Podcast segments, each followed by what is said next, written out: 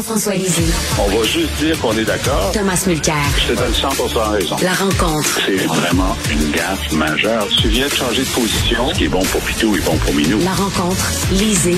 Mulcair. Messieurs, je vous demanderai d'éclairer mes lanternes. Tiens, j'avais commencé par Jean-François, cette histoire de révoquer les députés qui reviennent sur leurs promesses. Comment concrètement ça se ferait? Parce qu'en même temps, euh, je trouve que c'est bon qu'un gouvernement, qu'un député dise, ben, écoutez, on s'est trompé, finalement, on a mal fait les choses, on a mal calculé, on revient sur notre promesse. Donc, euh, euh des fois, effectivement, la situation change. Je parle pas du troisième lien, là, mais une situation peut changer et puis finalement, la promesse qu'on a faite ne tient plus. Comment on on peut départager des, promesses qu'on aurait dû tenir et celles qu'on a bien fait d'abandonner, Jean-François? Eh ben, tu poses exactement la bonne question. Alors, évidemment, le processus de révocation, lorsqu'il existe, ne peut pas être facile. On doit avoir un degré de difficulté important avant de faire une révocation. Au Québec, comme un peu ailleurs, il y a deux idées sur la table.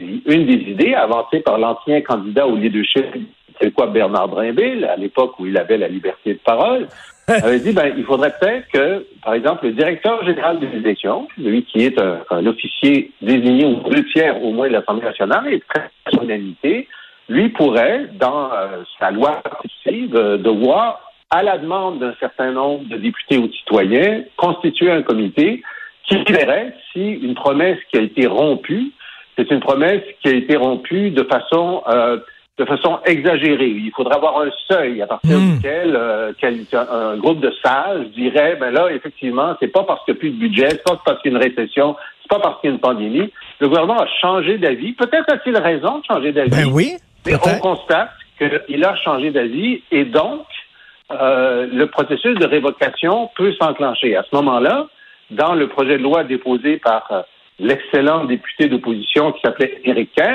lui disait le seuil, le seuil, c'était dans le programme de la CAC d'ailleurs. Le seuil, ça devrait être si 50 des électeurs, là j'ai pas compris si c'est des électeurs inscrits ou des électeurs qui allaient signer la pétition d'une circonscription, s'il y en a 50% qui veulent avoir une nouvelle élection, ça déclenche une élection. C'est un seuil qui est très élevé, 50% C'est très difficile d'avoir 50% des électeurs de circonscription. Mais si les gens sont suffisamment de mauvaise humeur, ça peut se faire. Et à ce moment-là, le député a le droit de se représenter et d'expliquer c'était une bonne décision malgré la controverse et élisez-moi quand même. Et là, le problème, c'est que s'il y a cinq candidats, ben, il peut être élu avec 26% du vote aussi. Ça, c'est le système dans lequel on est en ce moment. Ben oui. Alors moi, je, moi, je pense que ce sont d'excellents mécanismes. On va voir ce que le PQ va proposer. Ils vont dire que ils vont s'inspirer de Eric Kerr, mais ils vont préparer leur propre idée. Il y en a plusieurs dans le monde où ça existe, y compris au Canada. Mais je pense que c'est un outil nécessaire, hmm. surtout en début de mandat. Quand le gouvernement change d'avis sur une question importante en début de mandat, il doit y avoir un mécanisme où euh, la population puisse se prononcer. Mais Tom, euh, est-ce que tu reconnais le droit à un gouvernement de changer d'avis sur une position, sur une promesse? Là n'est pas la question. La question est de savoir s'il y a un suffisamment grand nombre de personnes qui se sentent trahies, qui peuvent avoir un mécanisme, comme l'appelle Jean-François. Donc, c'est un lieu commun de dire euh, les idées se changent. Mais le public aurait quand même le droit de dire, ben toi, tu es venu cogner à ma porte pendant la campagne, tu m'as regardé dans les yeux, tu m'as dit que tu allais faire telle affaire. Maintenant, tu dis que tu as changé d'idée. Moi, j'ai changé d'idée à propos du fait que je voulais voter pour toi. Ça tombe bien. On va faire un petit, un petit exercice ensemble. Tu vas te représenter, mais je sais que tous mes voisins pensent comme moi, puis on va te mettre dehors le temps d'une élection. Ça ne serait pas facile de le mettre en place. Jean-François a aussi raison lorsqu'il dit il faut que ce soit très exigeant. Moi, je me souviens que Jean-François, euh, Jean-Marc Fournier, alors ministre des Affaires municipales pour les fameux référendums de euh, refusion après les défusions et la confusion sur l'île de Montréal, il avait dit c'est pas assez juste de dire que tu veux que la moitié des gens qui s'expriment veulent euh, redevenir une ville indépendante, il faut qu'il y ait un suffisamment grand nombre de personnes qui votent. Et je pense qu'il avait mis la barre à, 30 35 un truc comme ça. Et c'était une manière de dire faut que ce soit suffisant. Donc, c'est pas assez pour dire qu'il y a 50% des gens qui ont voté pour lui la dernière fois, un truc comme ça. Il faudrait que la barre soit très haute. Il faut pas que ça devienne un truc standard. Mais dans un cas comme celui d'Eric Kerr, je suis persuadé que même 50 les gens inscrits sur les listes vont vouloir lui dire hasta la vista, baby.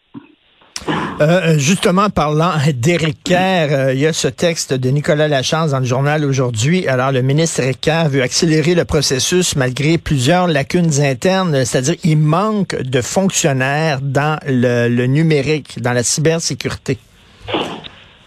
Il, manque, il manque surtout un pilote dans l'avion. Jean-François. Non, mais c'est incroyable. Je veux dire, je sais pas pourquoi euh, c'est sûr que c'est pas lui qui a annoncé ça hier, là, parce que je pense qu'au bureau du Premier ministre, ils ont dit moins on te voit, moins on t'entend, mieux c'est. Et surtout, parle de rien, parle juste de rien. Mais le ministère continue à fonctionner et donc la, la collègue journaliste a trouvé cette idée que récemment, le ministre avait dit qu'il faut accélérer le processus de numérisation, même s'il manque 25 cadres à des postes clés au sein de son ministère. Et ça, on en a parlé plusieurs fois, Tom, toi et moi. Comment ça se fait qu'il n'arrive pas à garder du monde autour de lui? Il y a des démissions constantes. Il y a un vrai problème, là. Le problème, c'est peut-être Éric Kerr, c'est peut-être la façon dont les contrats sont rédigés, c'est peut-être la question de, de la sous-traitance, mais c'est sûr que, encore une fois, un excellent député de l'opposition qui s'appelait Éric Kerr avait dit ça prend une commission d'enquête ben sur le bordel informatique. il n'arrêtait pas de demander ça.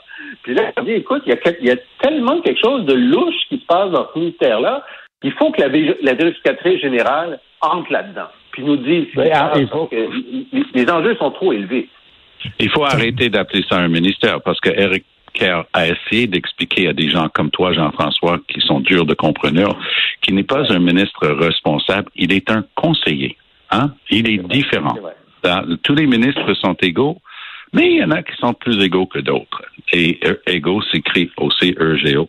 Alors oui, euh, Eric Kerr est un phénomène de la nature. Euh, il, il, a le droit de toucher à des trucs. C'est comme dire, demander à un enfant de, de, de 5 ans de prendre ta voiture pour aller au magasin. C'est clair, comme l'eau de roche, euh, qui ne sait pas ce qu'il fait euh, dans ce ministère-là. Le Legault le protège à tout bout de champ. Il l'a protégé pour le cafouillage épouvantable à la SAC. Ils ont même trouvé une tête de turc. Ils ont exécuté un gars avec une feuille de route impeccable dans la haute fonction publique, euh, juste parce qu'il fallait trouver quelqu'un qui était responsable, parce que ça peut pas être Eric je vous répète, il n'est pas responsable comme ministre, c'est un conseiller. Alors, allez euh, savoir ce qui se passe là-dedans. Mais en termes de communication politique, je décode une chose. Vendredi, on a eu droit à un truc préparé plutôt en semaine, mais par Bernard Drinville, où il était avec des aides pour les, les personnes qui sont là pour aider les professeurs dans les classes d'école primaire. C'était du People, c'était du bonbon. Euh, on a vu Geneviève Guilbeault vendredi qui reçoit une cône orange d'un enfant qui voulait qu'on fasse plus attention dans les zones scolaires. Du People, du bonbon. La même euh, Geneviève Guilbeault hier encore en train de parler de cône orange. Elle va les enlever, elle va se faire ci. Donc, il cherche par tous les moyens de changer de poste, surtout pour ces trois-là. Parce que est-ce qu'on peut s'entendre que Drainville est obligé de s'avaler d'un morceau devant les caméras? J'ai rarement vu ça. Euh, euh, Jean-François, concernant... Euh, Richard, oui. si, tu permets sur, sur la question du troisième lien, il y a un texte dans le Soleil qui est savoureux ce matin, c'est sur le nombre de plaintes que les députés de la région de Québec et de Chaudière-Appalaches reçoivent. Et là, c'est un nombre de plaintes très, très important. Les gens écrivent beaucoup de courriels, mais les gens appellent aussi. Puis il y en a un des députés qui a dit, ben là, c'est surtout des hommes dans leur voiture qui appellent pour nous engueuler, puis c'est pas beau. et ce qu'ils disent aussi, c'est qu'il y a des radios de Québec qui donnent les numéros de téléphone des députés en disant appelez-les directement pour euh, vous faire enguirlander. Alors, ça, c'est vraiment désagréable quand tu es député puis que tu te fais enguirlander comme ça directement avec ton numéro de téléphone. Je sais pas si ont donné les numéros de cellulaire. C'est ça une bonne idée. Mais euh, ça, ça a préparé l'esprit des députés pour leur rencontre avec le premier ministre Legault aujourd'hui. Parce que c'est ce matin qu'il les rencontrait. Là, on ne sait pas si euh, la fumée blanche est sortie ou la fumée rouge. Mais euh, j'aimerais tellement ça, euh, avoir un micro dans cette salle-là. Ça va être savoureux. Ah ouais. Ah oui, ah oui. Euh, Tom, tu veux revenir sur le départ? On ne sait pas si c'est lui qui est parti. On lui a montré la porte, mais de Tucker Carlson, qui était quand même l'animateur vedette de Fox News. Oui, mais je veux surtout savoir si toi, tu es correct, Richard parce qu'on sait que tu lui vouais une, une admiration sans borne à Tucker Pas Carlson. tout, Est-ce est-ce que que t'es correct ce matin? Est-ce que c'est D'où très tu- tu lourd à sors ça? D'où tu sors ça? Ben écoute, la semaine dernière, on en a parlé dans le contexte d'un collègue qui se dit est un, est un peu comme Tucker Carlson. J'ai mais- jamais écouté Tucker Carlson de ma vie. Jamais, jamais j'ai écouté Ah, Fox News de ma vie. Ben, moi, Moi, je suis. Tom, moi, je. Parle-moi à moi. Demande-moi comment je vais, moi. Comment tu vas, Jean-François? Est-ce que c'est correct Voilà. avec le départ de Tucker Je suis Carlson? dévasté. Je suis dévasté parce que Tucker Carlson avait promis de faire un documentaire sur la tyrannie canadienne. Il avait annoncé ça, là. Il avait fait un excellent documentaire sur le 6 janvier qui montrait que c'était juste des touristes gentils qui n'avaient rien fait, avec un très beau montage. Puis là, il annonçait que la tyrannie canadienne serait Ben oui. dévoilée. Et- Puis moi, j'attendais ça, ça. parce que ça aurait pu avoir un impact important sur l'élection. Puis moi, je pense Ah. que finalement, ça doit être, écoute bien, ça doit être la Fondation Trudeau qui a Ah fait oui, c'est sûr. pression sur les Chinois pour que les Ça, Chinois disent à Fox News de renvoyer Tucker Carlson pour pas dire du mal du Canada. Ça, c'est quelqu'un qui sait couper à travers tout le brouhaha et aller direct au but. Et non, ce n'est pas une théorie de conspiration. Mais Richard, pour, pour revenir, je, je suis très différent de toi. Moi, je suis obligé, je considère que je suis obligé de regarder à l'occasion Fox News pour la bonne et simple raison. Il faut que je sache de quoi je parle quand je parle de Fox News et de Tucker Carlson. Mais euh, Tucker Carlson était un être trouble, mais je persiste et je signe. Pour moi, Tucker Carlson est une personne qui jouait le rôle et le personnage de Tucker Carlson à Fox News. Et la preuve de ça, c'est, et c'est la raison pour laquelle il a été congédié, dans ses textos et ses courriels privés avec des collègues, il disait Donald Trump, c'est un être exécrable. Il ne croyait pas un mot Mm. sur les- les- l'histoire euh, des élections truquées et ainsi de suite. Donc ça, c'était dans le cadre, parce que même pour Rupert Murdoch, un milliard de dollars canadiens, parce que le règlement dans le procès en diffamation contre Fox News par une petite compagnie qui fabriquait des machines à voter qui s'appelle Dominion, parce que c'est une compagnie fondée au Canada, d'où le nom. Cette compagnie-là a gagné un milliard de dollars, largement parce que Fox News a choisi, probablement sagement, de régler plutôt que de mettre Rupert Murdoch, Tucker Carlson et Tutti Conti dans la Mm, boîte de témoins, mm, mm. puis se faire griller pendant trois, quatre jours. Donc, c'est c'est quand même un événement important. Même temps, Don Lemon, qui se fait sacrer dehors de CNN. Et euh, j'ai juste hâte de voir si Don Lemon va se rem- Parce que lui, il avait dit des choses euh, in- infâmes sur euh, les femmes. Il, il a dit que Nikki Haley, par exemple, euh, puisqu'elle est dans la jeune cinquantaine, euh, elle était past her prime. Donc, euh, tu sais, elle était trop vieille. Et, il, il- a, il a donné Oui, des oui, degrés. oui, il a dit oui, oui. 20, 30 ou 40 ans, ça passe encore pour une mais 50 ans, passe her prime. Alors, ce type-là, il y a, il y a Karine Jean-Pierre, la, secrétaire de communication à la Maison-Blanche, qui a dit, et ça sort dans les nouvelles, elle, refusait, elle devait aller à CNN. Il y avait un, un rendez-vous premier. Elle a dit qu'elle refusait d'être interviewée par Don Lemon. Donc, Don Lemon a été remercié dans les secondes de l'annonce par Fox News du congédiement sans ménagement. Moi, le, le bout que j'ai apprécié le plus dans le congédiement de Tucker Carlson, c'est qu'ils ont dit Last Friday was his last show. Donc, son, son- son- sa dernière émission, c'était vendredi dernier. Euh, Jean-François, d'ailleurs, je crois qu'il avait fait un documentaire aussi sur le manque de virilité des Américains, en disant qu'il y, Oui. avait, il y avait moins de testostérone dans l'homme américain. Euh, écoute, j'écoutais euh, ce matin euh, euh, Stéphane Bureau qui discutait avec mon collègue euh, euh, André Phil- Phil- Philippe Vincent, Philippe Vincent Foisy et qui euh, parlait de Tucker Carlson et il disait, écoutez, moi je l'écoutais, euh, des fois euh, j'en prends et j'en laisse. Il y a des affaires que j'aimais beaucoup chez lui, il y a d'autres affaires que j'aimais pas. On est suffisamment intelligent pour faire la part des choses. Qu'est-ce que tu en penses? Ben, la part des choses. Je veux dire, euh, Tucker Carlson, euh, il fait pas la part des choses, il invente des choses. Tu sais, je veux dire, euh, tu peux pas faire la part des choses quand tu vas, euh, tu vas à, à, une assemblée du Ku Klux Klan. Et moi, je vais là, je vais faire la part des choses. Il faudrait que tu ailles ensuite euh, à, à, pas, au musée Auschwitz là, pour euh, faire la part des... Il n'y a pas de part des choses à faire avec Tucker Carlson. Euh, D'ailleurs, la preuve, c'est que ce milliard de dollars qui ont, qui ont dû payer, milliard de dollars canadiens, qui ont dû payer pour avoir dit de façon volontaire des mensonges. Ils savaient que c'était des mensonges, puis ils ont décidé de les dire parce que c'était bon pour leur code d'écoute. Alors, faire la part des choses, c'est de ne pas écouter quelqu'un et condamner 1 million de dollars pour avoir dit des choses qu'ils savaient fausses. Voilà. Ben, Jean-François, Jean-François, je pense que tu es sur une piste très intéressante. Voilà une somme intéressante. Parce qu'il y a quelqu'un d'autre qui a dit sciemment des choses fausses et il s'appelle François Legault concernant le troisième lien. Et le milliard de dollars, qu'est-ce qu'on fait avec?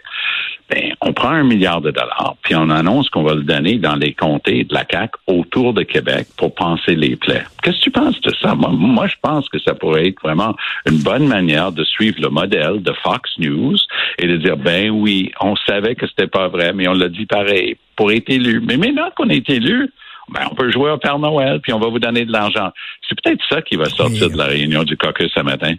Et en terminant, euh, hier, Jean-François, on parlait de l'Université Concordia qui avait reçu là, un don de Huawei.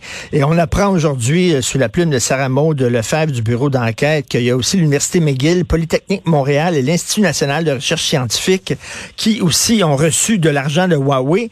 Et du même coup, euh, la première page du devoir euh, une fuite de cerveau guette la recherche au Canada. Des chercheurs, des étudiants abandonnent leur carrière ou quittent le pays en raison du manque de financement dans le milieu. Est-ce que ceci explique cela?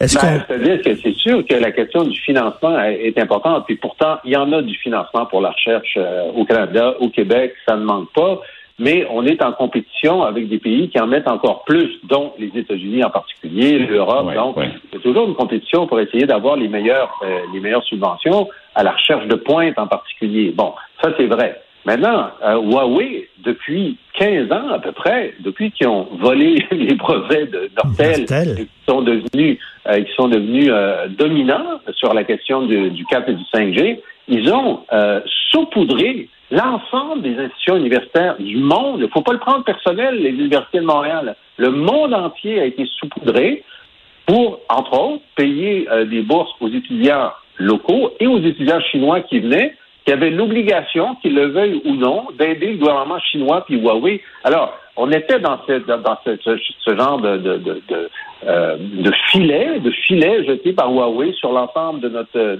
de notre, euh, nos institutions scientifiques.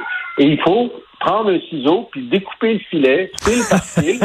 Et effectivement, les universités disent oui, mais on avait besoin de cet argent-là. Ben oui, mais il faut le trouver ailleurs. Tout à fait. Merci beaucoup à vous deux. On se reparle demain. Bonne journée. Salut.